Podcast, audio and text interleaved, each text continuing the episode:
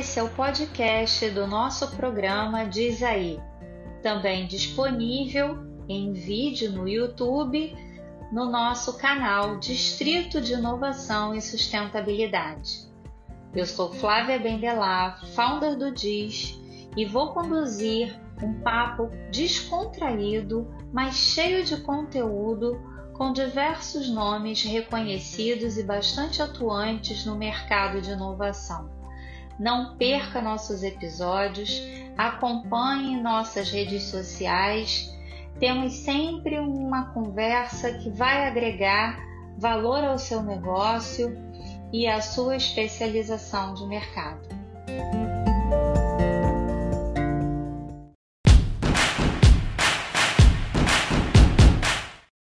Olá, seja bem-vindo a mais uma edição do Diz Aí. Hoje nós vamos ter uma conversa super especial com um economista, ecologista e professor da PUC Rio, Sérgio Besserman. Sérgio, muito obrigada por estar aqui conosco, pelo seu tempo. Eu sei quanto a agenda está corrida, nesse home office que a gente está fazendo, que é só office, o home fica de lado. Mas te agradeço conseguir esse minutinho para a gente poder conversar com o nosso público sobre o tema de sustentabilidade, que afinal de contas é super importante e a gente até carrega no nosso nome, né? No Distrito de Inovação e Sustentabilidade. Eu, ah, que... eu, eu, eu que agradeço o convite e o interesse do pessoal que estiver acompanhando nossa conversa depois. Sérgio, eu queria que você conversasse primeiro com a gente, explicando um pouco sobre o conceito básico de sustentabilidade, porque até hoje a gente, quando senta nas empresas para conversar com executivos é, e fazer os projetos de inovação, a gente vê que às vezes tem um olhar limitado é, com relação ao conceito de sustentabilidade e os objetivos né, de desenvolvimento sustentável que devem ser incorporados pelas empresas também nos seus negócios. Então, eu queria que você falasse para o nosso público, um, primeiro, um pouco mais conceitualmente, a, a abrangência desse tema. Perfeito. Bom, sustentabilidade, na verdade, é uma palavra que é, serve de um grande guarda-chuva para muitos temas. Mas é, é importante distinguir o, o, nosso tema, como você disse, o que, que, que isso significa de visões anacrônicas que ficaram para o século XX. É, não se trata. Eu, eu, eu, vou muito à escola, né, pública, privada, conversar com a garotada, as pessoas, faço uma, uma brincadeira meio é, malandra, mas é, principalmente com as professoras, professores são, são heróis, heroínas, mas que talvez ajude a abreviar. Eu pergunto assim: quem acha que nós estamos degradando a natureza do planeta está na hora de assumir as nossas responsabilidades éticos socioambientais e salvar o planeta? Aí todo mundo! Aí eu digo, acho isso uma besteira. E aí começa uma conversa boa. Por que, que é uma besteira? Nós não somos deuses. Para quem é das religiões do livro, cristianismo, judaísmo, islamismo, a imagem e semelhança de Deus, mas não deuses. Não temos poder nenhum para fazer mal à natureza do planeta. A ilusão disso que a gente faz é que a gente confunde te os tempos. Na verdade, a gente tira o tempo da análise da realidade. O nosso tempo é um, muito curto. A gente vive 80 anos, se correr bem. Ah, Jesus esteve aqui há dois mil anos, as primeiras civilizações há seis mil, cinco mil anos, sete mil, a agricultura 12, 13 mil anos, e o primeiro sapiens igual a nós, uns 300 mil anos. A vida está no planeta Terra há 3 bilhões e 600 milhões de anos. Só a vida pluricelular, essa maravilhosa biodiversidade que amamos, há 550 e tantos milhões de anos. Se a gente puser num relógio só esses 550, 550 e tantos milhões de anos, lotar num relógio de 24 horas, nós chegamos aqui nos últimos segundos.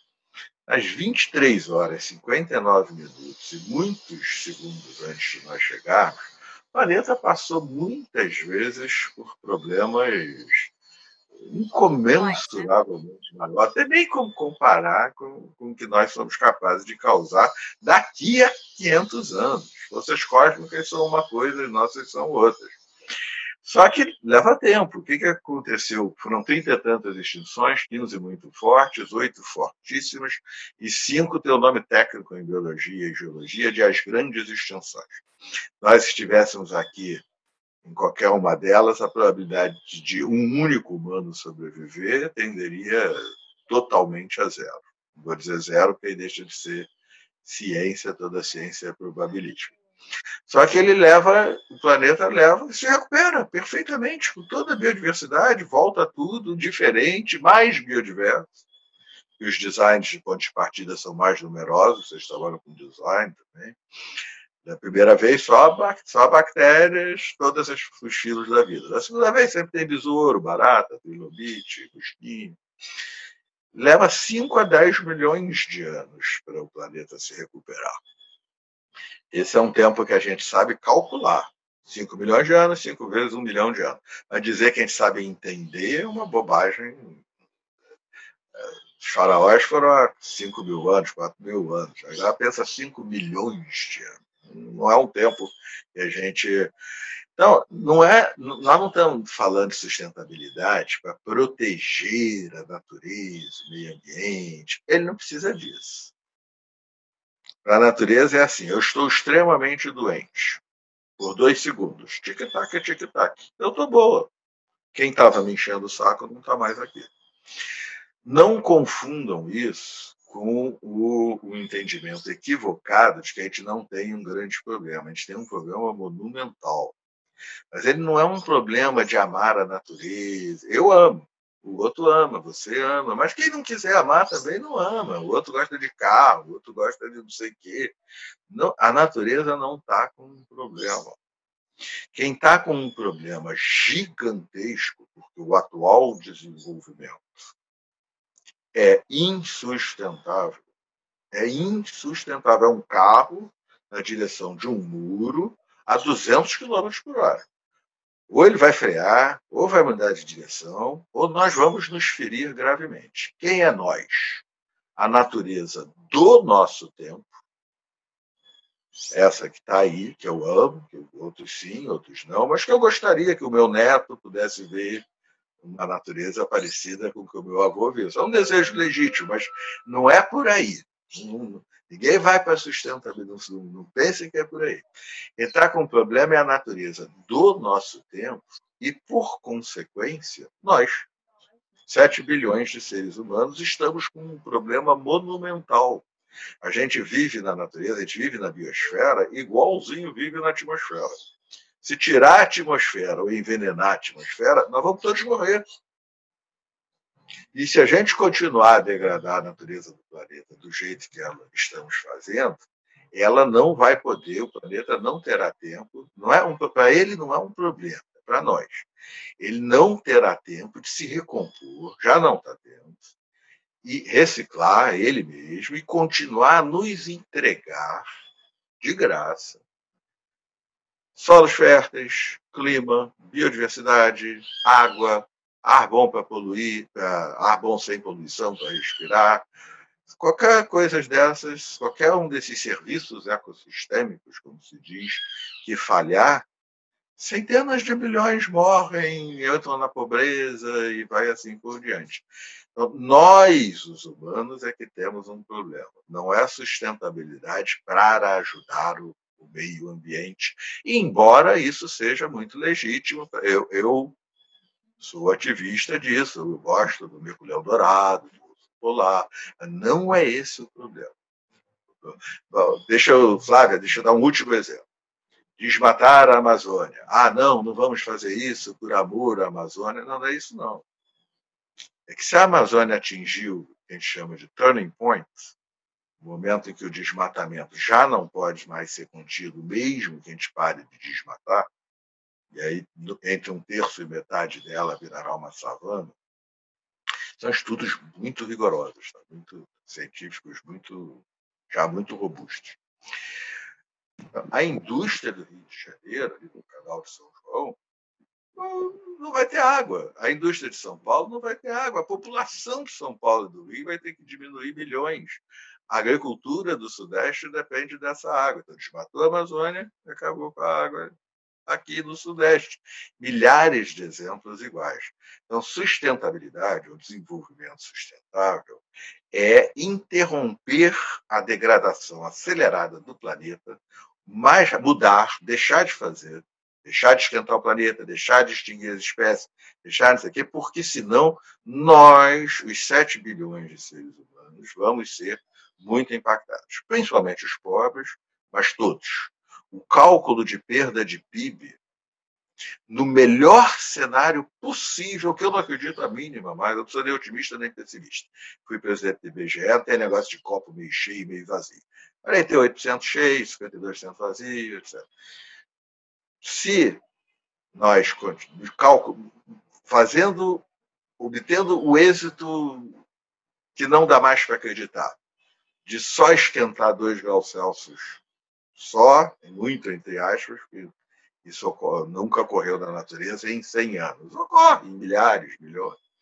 Então, se a gente tiver esse êxito, que eu considero já não mais possível, a perda de PIB do planeta, de todos os países do planeta, é muito maior do que o que a gente gastaria para mudar a economia e parar de esquentar o planeta. Então, sustentabilidade quer dizer evitar de fazer um negócio horroroso e, e o que é pior, perverso, que os piores impactos são concentrados nas populações pobres. Quer dizer, é, acaba sendo um problema de inclusão social e econômico, né? Deixa de ser é, é, esse viés de meio ambiente e realmente é um problema de sustentabilidade do ser humano no, no, planeta, né? Então... Exatamente. Até mesmo a linguagem de alguns anos atrás, eu já não gostava disso na Rio Mais 20, eu fui um dos organizadores pela cidade do Rio de Janeiro, o prefeito Eduardo Paes me designou para isso, fui o responsável, se usava uma expressão que eu já discutia muito, não gostava, ela morreu. Morreu com o que você falou, os Objetivos de Desenvolvimento Sustentável. Daqui a pouco, se a gente quiser, a conta essa história. Mas havia uma conversa, um discurso que era assim, o pilar econômico, o pilar social e o pilar ambiental. Eu olhava aquilo, lembrava do mito grego da tartaruga com as colunas carregando o mundo em cima. Então, que é pilar econômico, social, ambiental? Que existe é a história. E se a gente degrada o meio ambiente, a economia e a sociedade sofrem nessa história que está rolando. Né? Perfeito. Né?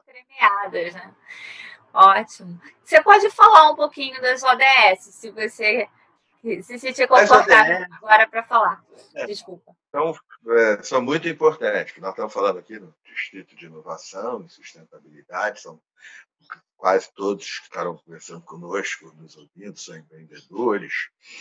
É, e há dois aspectos pelos quais os objetivos do desenvolvimento sustentável, cuja decisão de fazê-los foi na Rio Mais 20, aqui em 2012, no Rio de Janeiro, é, são importantes. O primeiro é que isso é uma lógica de mercado também. Eu sou do conselho da AWF, da CI, lido com outros. Todo mundo tentou criar métricas que, enfim, seria um tremendo mercado, né? empreendedorismo também, criar é, estado do planeta, pegada ecológica, quem ganhasse os relatórios de empresas,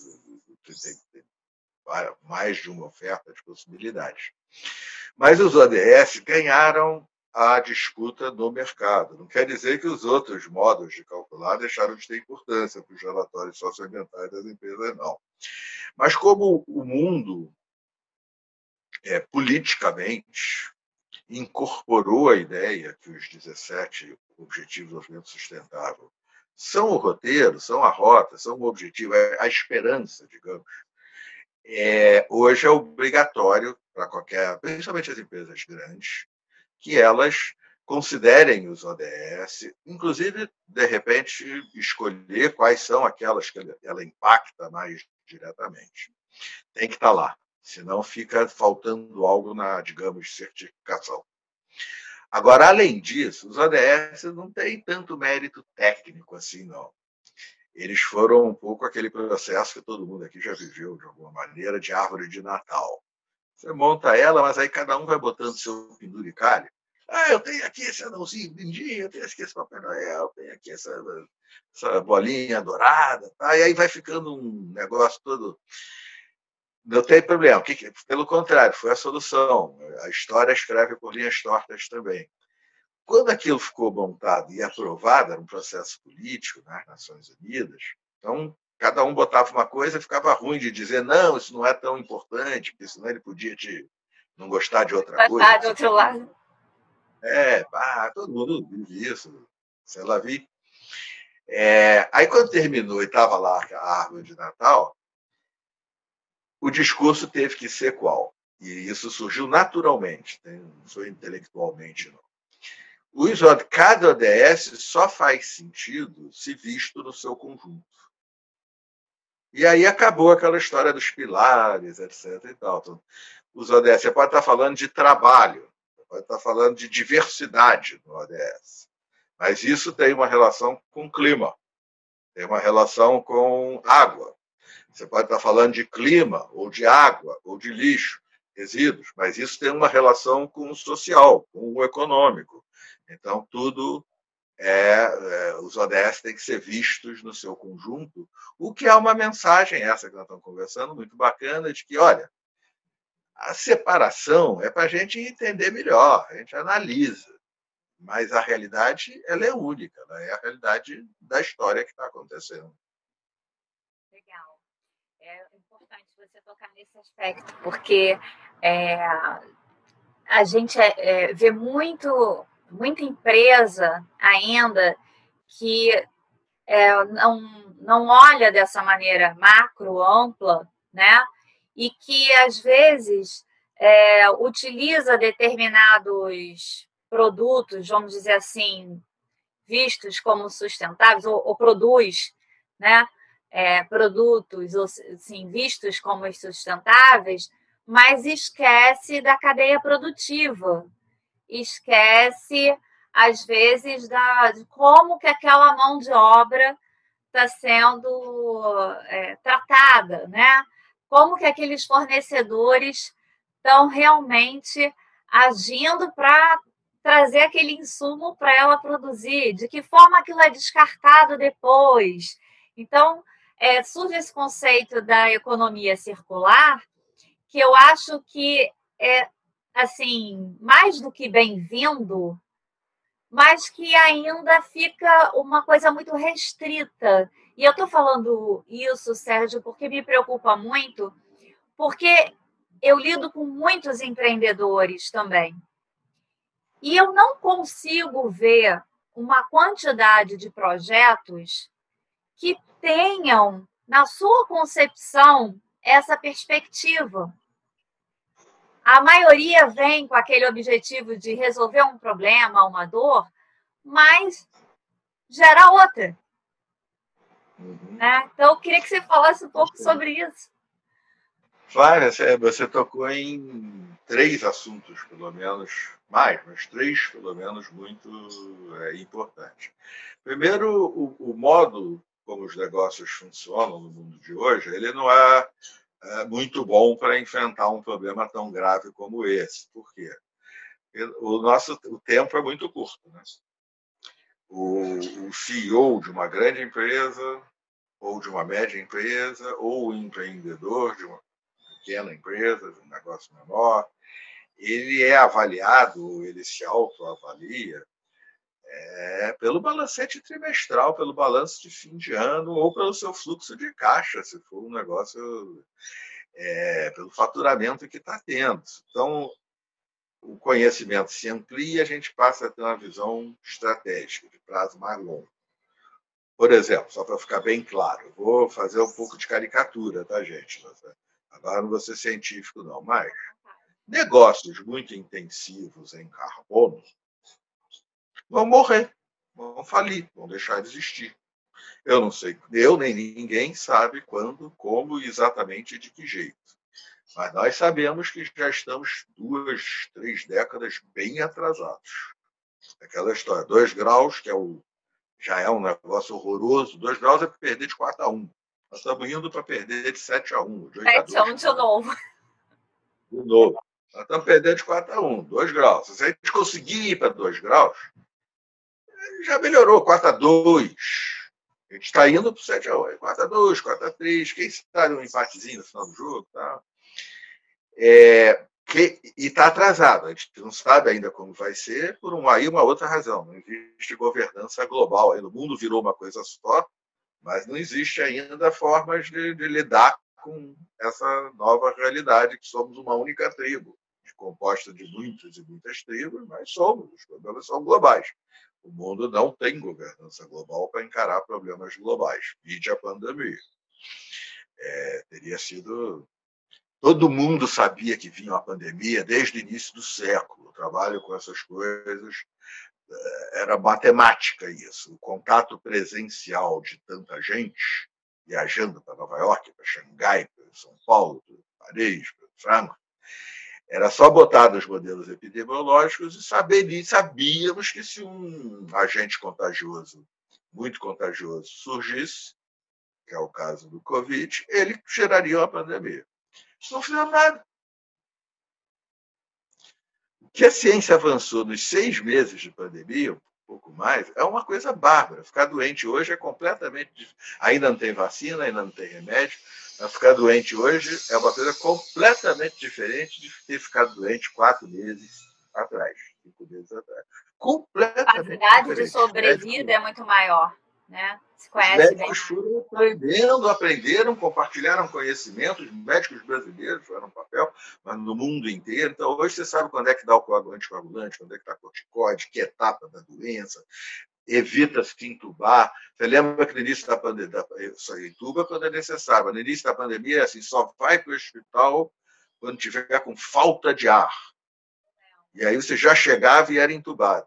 Hoje a recomendação é o contrário: vai para o hospital correndo, assim que perdeu o olfato, perceber, e mesmo se você for só grave, não te entubam direto, não. Tem fisioterapia, tem máscara de oxigênio e consegue se evitar de entubar, porque entubar é muito ruim. Com Covid ou sem Covid não é uma coisa boa. Na infecção da pneumonia bacteriana e tal. Isso tudo ocorreu em seis meses. Nós sabemos que vinha a pandemia há mais de 20 anos e tivemos muitos avisos. H1N1, SARS-2, é, MERS, ebola, já imaginou se ebola fosse contagioso?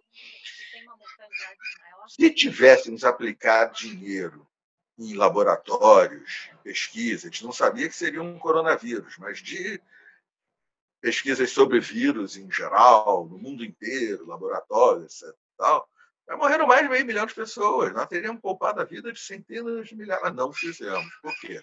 Porque o mundo não trabalha num prazo mais longo essa roda que a gente está metida de ganhar mais, mais, mais, mais, ter, ter, ter, ter, consumir, consumir, consumir, consumir, patati, patata, patata, patata, tudo muito corrido e avaliado muito no curto prazo, balancete, balanço.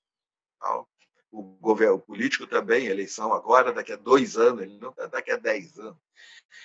E o ser humano cresceu e passou a ter que lidar com um tempo mais longo. É igual a vida de uma pessoa, não tem uma hora que a gente diz assim, ok, não vou mais para a rave toda sexta e sábado, porque senão não vou me formar na faculdade. Daqui a ser. Então, é igual, é o que as mães ensinam para as crianças. Só que agora é a humanidade. A humanidade está na adolescência e tem que resolver se ela amadurece ou não. Pode, tem gente que continua adolescente a vida inteira. Amadurecer inclui um prazo mais longo e a gente não tem sido capaz de lidar com a necessidade de um prazo mais longo. Só uma questão que você tocou. Outra questão e que dificulta as coisas. A outra é esse aspecto. Esse eu acho que é uma tendência para os negócios imediatamente. Importante a gente falar aqui. A pandemia quase certamente mudará de forma impactante isso. A ideia de jogar sozinho deixa eu fazer o meu negócio render o máximo possível, não quero que ninguém se aproveite disso. Essa não é uma boa, boa ideia para os negócios do futuro, não. Agora é tudo em rede, parcerias, distritos, acordos, você tem um apoiando o outro, ou, ou é, participando. Então, além, temos a cadeia produtiva para trás, e para frente. Geralmente a gente pensa a cadeia só para trás e diz: quando eu entregar meu produto, acabou o negócio. Será mesmo? E se o, e se o carbono for precificado, como vai ter que ser, e o teu produto é, é, é muito intenso. Então, assim, minério de ferro. Então, a Vale do Rio Doce, a Rio Tinto, as mineradoras do mundo. Elas têm que tornar o negócio delas sustentável, não agredir populações do entorno. Estão, estão, estão caminhando. Tem que diminuir suas emissões, e como você lembrou, não é diminuir só a emissão da mineradora, é para trás também, toda a cadeia produtiva. Mas e quem é que garante que o minério de ferro lá na frente vai ser competitivo? 20 anos atrás não tinha celular. Olha a quantidade de materiais que vão surgir nos próximos 20 anos, principalmente porque biotecnologia é um pedaço da quarta revolução industrial tão relevante quanto a impressora 3D e algoritmos de inteligência artificial, ou mais. Então vão surgir muitos materiais. O minério de ferro tem que, ser, tem que reduzir a intensidade de carbono dele. Isso vale para carbono e vale para todas as outras dimensões da sustentabilidade. Então, a cadeia produtiva é fundamental para frente, para trás e para os lados agora, vamos dizer assim. A, a missão das empresas, alguns anos atrás, passou a incorporar Michael Porter, aquela expressão valor compartilhado. Eu não produzo só o melhor dividendo para os meus acionistas, maior. Eu produzo um valor que os stakeholders todos compartilham. Mas hoje já tem uma expressão que algumas pouquíssimas empresas do Brasil, mas no mundo mais gente, já está usando, e com a pandemia vai acelerar isso. Eles já botam na missão, você é muito mais craque que eu nisso, você sabe que da missão para o pé do chão vai um caminho gigantesco. É louco, né? Mas, de qualquer maneira, na missão já tem gente usando a expressão valor admirável. A minha empresa produz. Hoje saiu um documento do Fórum Mundial de Davos sobre isso, ligado à Covid, para hoje. As empresas têm que produzir um valor que os outros olham, mesmo que não sejam stakeholders, não sejam parceiros próximos e, ou impactados, e eles olham assim e dizem: oh, Poxa, que legal, que bacana. Então, isso passa a ser uma das dimensões de sustentabilidade do negócio também. A empresa tem que ser admirada. Pode ser admirada porque, poxa, que, que, que rede de padarias que trata bem seus funcionários. Melhor o brand, o brand equity, né? Valor das ações. Perfeito. É isso. Isso vai ser muito importante. Eu, eu tenho feito uns cenários para um pessoal que pede de vez em quando uma live, um workshop. uma das coisas que eu Ninguém pode saber se vai acertar ou não, tá bom? Meu, meu irmão, o Sunda, que os de mais idade vão lembrar, do Cacete do Planeta, gênio, humorista.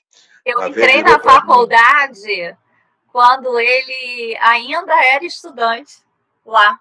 É porque ele ficou lá um tempão, né? É, é, pois é. Ele já não frequentava. já não frequentava, mas ele era estudante. Aí um dia ele vira para mim, diz assim: todo economista brasileiro é careca. Eu já era. Aí ele, por quê? Por que você está dizendo isso? Ele, todos 30 anos, todo santo dia. Ai, meu Deus, errei de novo. Vocês veem.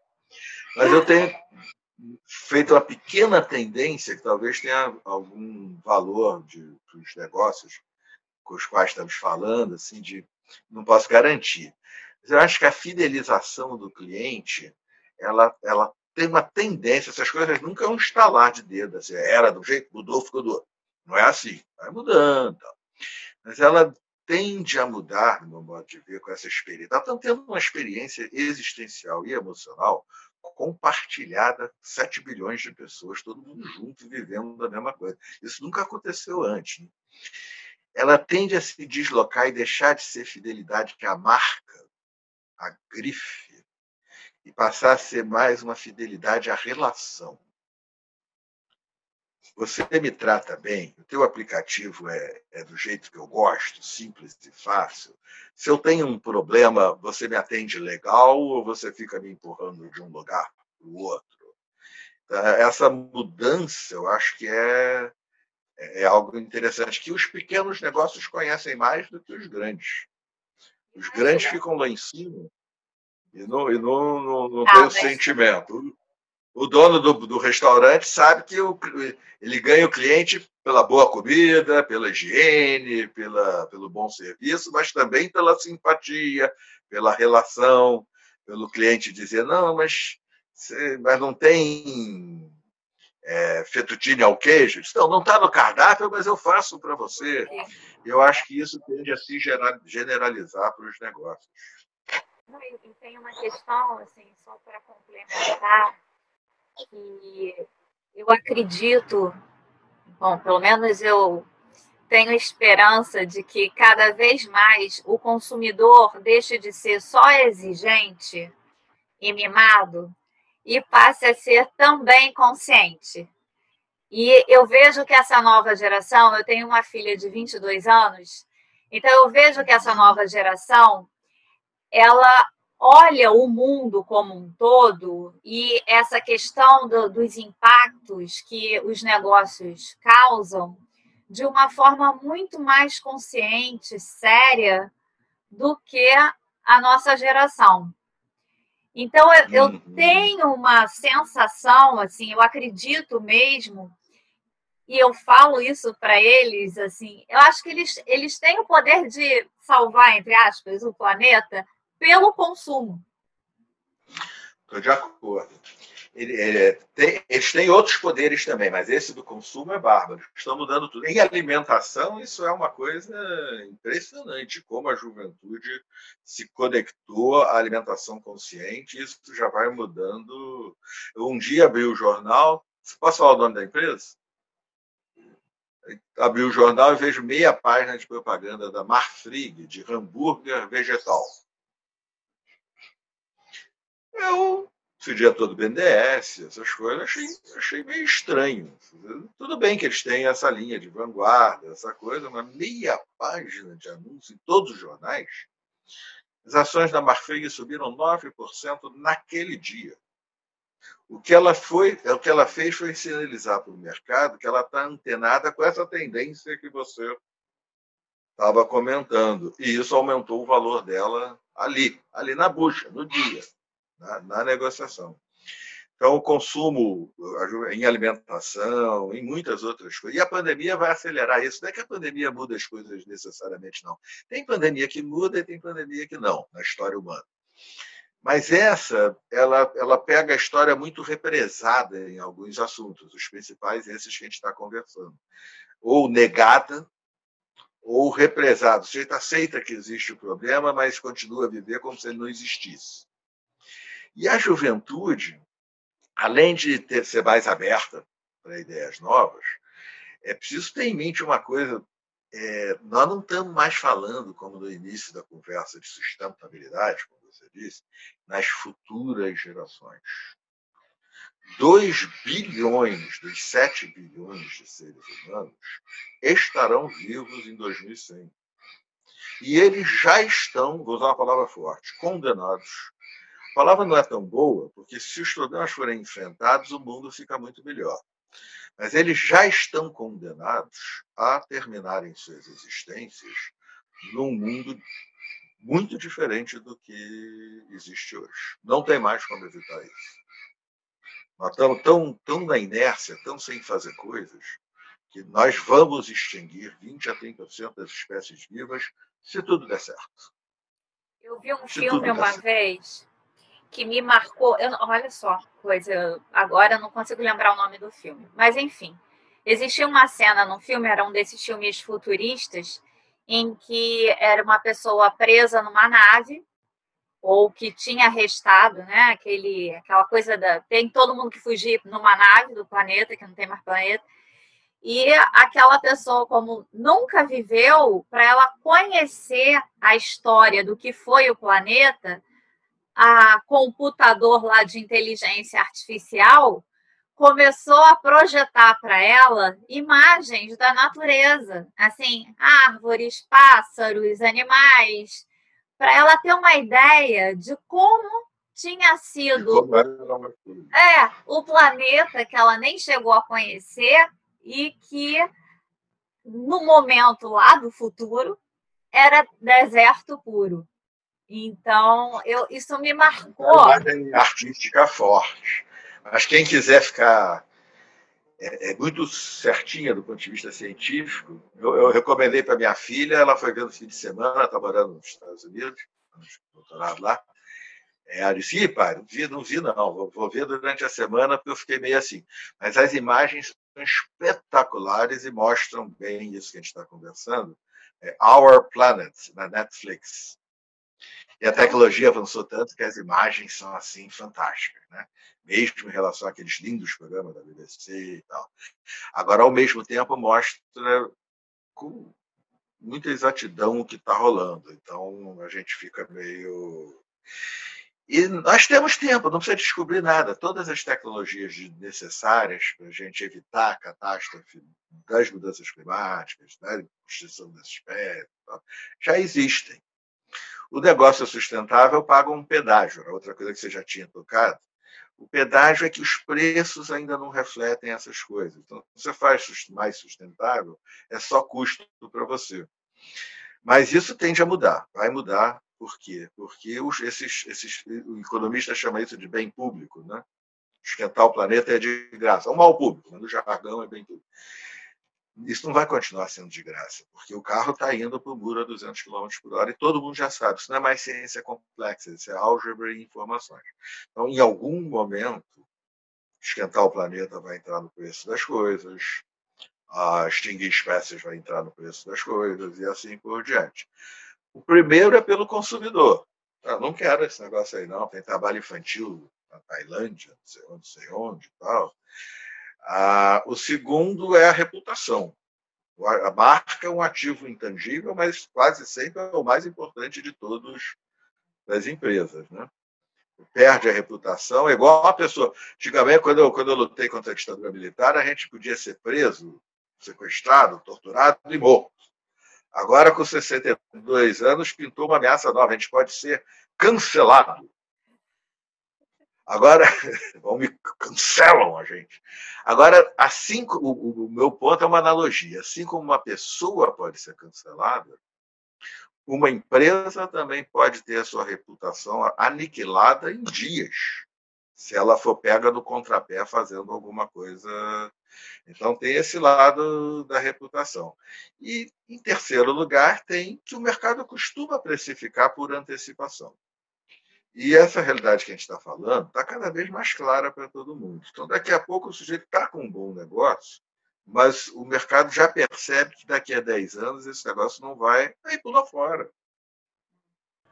Sérgio, eu queria perguntar para você assim: se você tivesse que dar uma mensagem hoje para os CEOs das empresas ou para os empreendedores que querem ser os futuros unicórnios da nossa economia.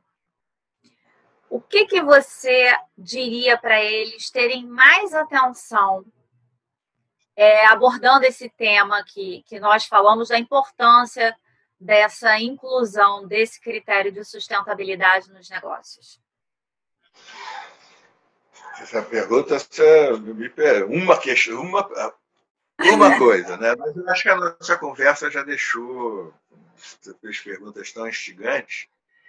É, olha, se ele me perguntasse assim, uma coisa eu diria: antenas para o alto, varredura, pensamento fora da caixa, capacidade na empresa de processar as informações que as antenas estão recolhendo dos negócios, das redes, das parcerias, do comportamento do consumidor, dessa nossa live.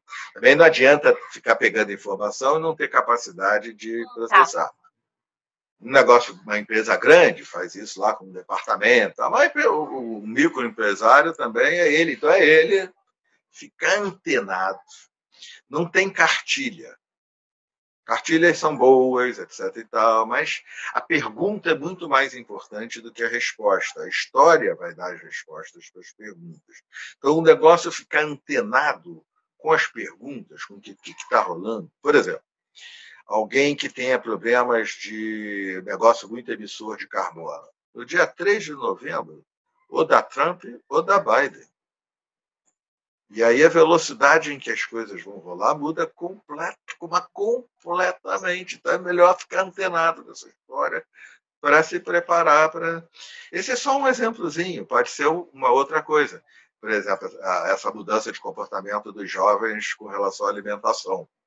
Então, se você vai abrir um restaurante, faz a pesquisa de mercado, vê teu público. É um bairro de idosos, eu moro em Copacabana, um bairro de muitos idosos, tal. Você vai ter. É, é, é você está abrindo um, um food truck num lugar de jovens. Leva em conta que eles já estão pensando e comendo diferente. Isso vale para qualquer coisa. Então, é, acima de tudo, sustentabilidade é isso que você está me provocando, e é, é ficar atento ao que está rolando na história. É um momento de transformação. Tem outros momentos que não são. Tem momentos que são. É igual a história de uma pessoa. Uh, tem momentos que é rotina, tem momentos que se decide, vou caso ou não caso. É, trabalho ou faço essa viagem? É, vou, faço, estudo mais ou aceito essa oferta de trabalho? Tem momentos, esse é um momento transformador. Então, ficar ligado nas perguntas, eu acho que é. Bom, e até aproveito, se digitem no YouTube, quem tiver interesse, Sapiens e Betterman, Aí tem o meu canal lá, que é em Sapiens, é sobre perguntas. A minha mãe me fez conhecer uma frase de um psicanalista francês, que é uma frase maravilhosa. Eu acho a frase maravilhosa. Ele diz assim: é, a resposta é a infelicidade da pergunta. a resposta é bom, a gente tem que ter. A gente pega ela, vai lá e faz mas ela não é importante. Você pega e faz. Importante é a pergunta. É isso que a gente estava explorando. O que é sustentabilidade? Como você começou. Do que, a gente está falando exatamente? Nós estamos falando de um mundo que inclui o mundo dos negócios, mas o mundo todo, que é muito bom, melhorou demais a vida de todo mundo. Vamos ficar numa. De...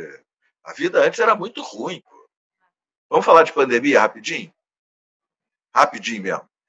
Até, até meus pais nascerem, epidemia e pandemia era certo. Todo mundo sabia que ia haver na vida e correr o risco de perder pessoas queridas, perder a própria vida, gente da aldeia ou da rua. Tem 100 anos só que isso acabou. Né? 1918. Até lá a gente rezava a Deus que não veio esse ano, que não veio do outro ano, a gente sabia que viria. O mundo melhorou muito. Mas tudo muda. O que mudou ontem tem que mudar amanhã também. E do jeito que está, não pode continuar. Porque nós vamos bater no muro e vai ser um sofrimento e um prejuízo. Não é fim do mundo, não é fim da civilização, mas é, muito, é ser muito burro. É um péssimo negócio para os negócios, é um péssimo, é um péssimo caminho para as pessoas e também para a natureza do nosso tempo, embora essa se recupere aí.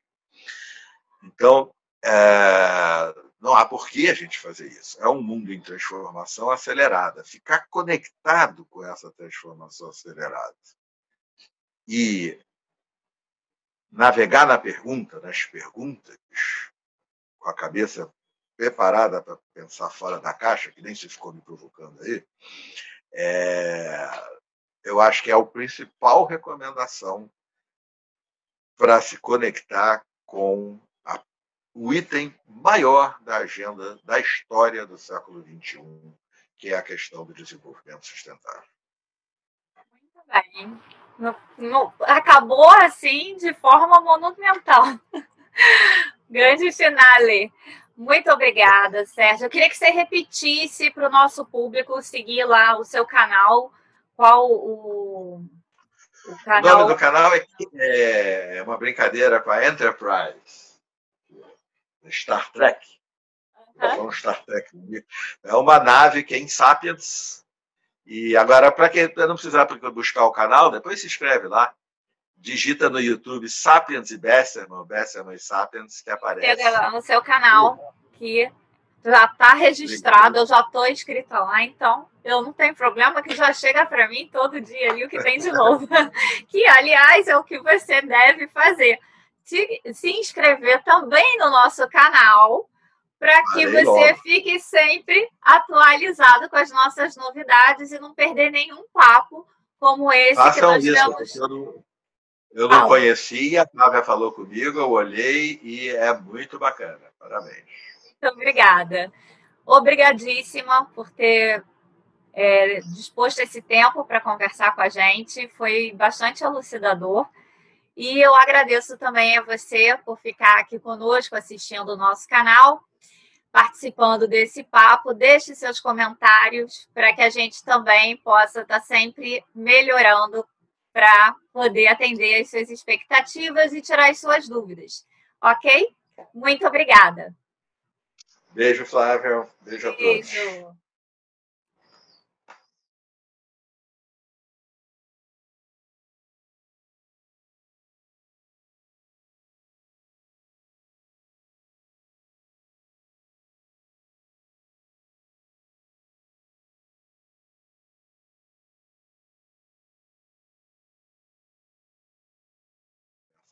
much.